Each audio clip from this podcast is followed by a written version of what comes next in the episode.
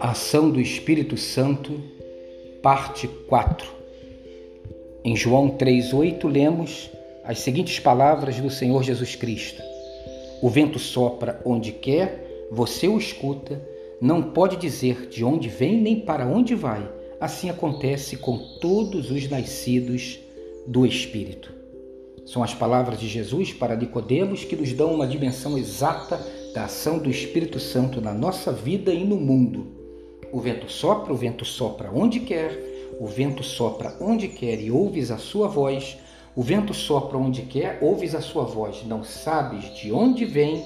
O vento sopra onde quer, ouves a sua voz, não sabes de onde vem e nem para onde vai. E ele finaliza dizendo: Assim é todo aquele que é nascido do Espírito.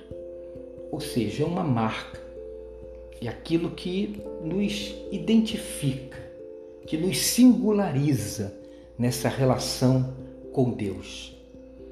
Mas há muitos filhos de Deus agindo na força própria, no braço, guiado pelo seu próprio padrão moral elevado, sua responsabilidade, sua nobreza de princípios, seu ótimo raciocínio, sua excelente lógica, sua determinação, sua vontade de fazer o certo, sua consciência. E chama isso de vontade de Deus. A gente gosta de botar o nome de Deus nas coisas essa nossa fragilidade que precisa sempre se esconder, muitas vezes abusando do nome de Deus.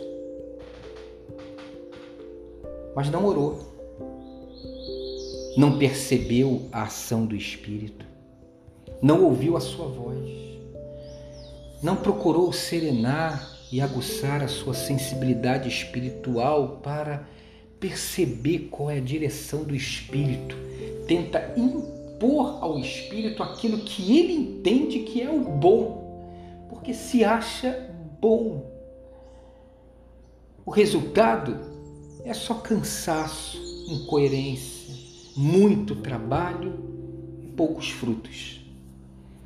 Por vezes, a ausência de alegria e a queda que, que a gente tenta fazer na nossa força e na nossa capacidade?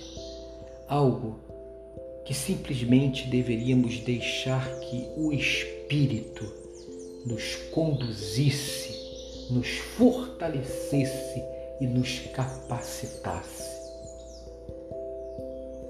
Talvez você esteja cansado, talvez seja a hora de mudar essa retórica, a hora de agir como um nascido do Espírito, ouvir, perceber qual a direção do Espírito para a sua vida. Tenha um dia abençoado e abençoador.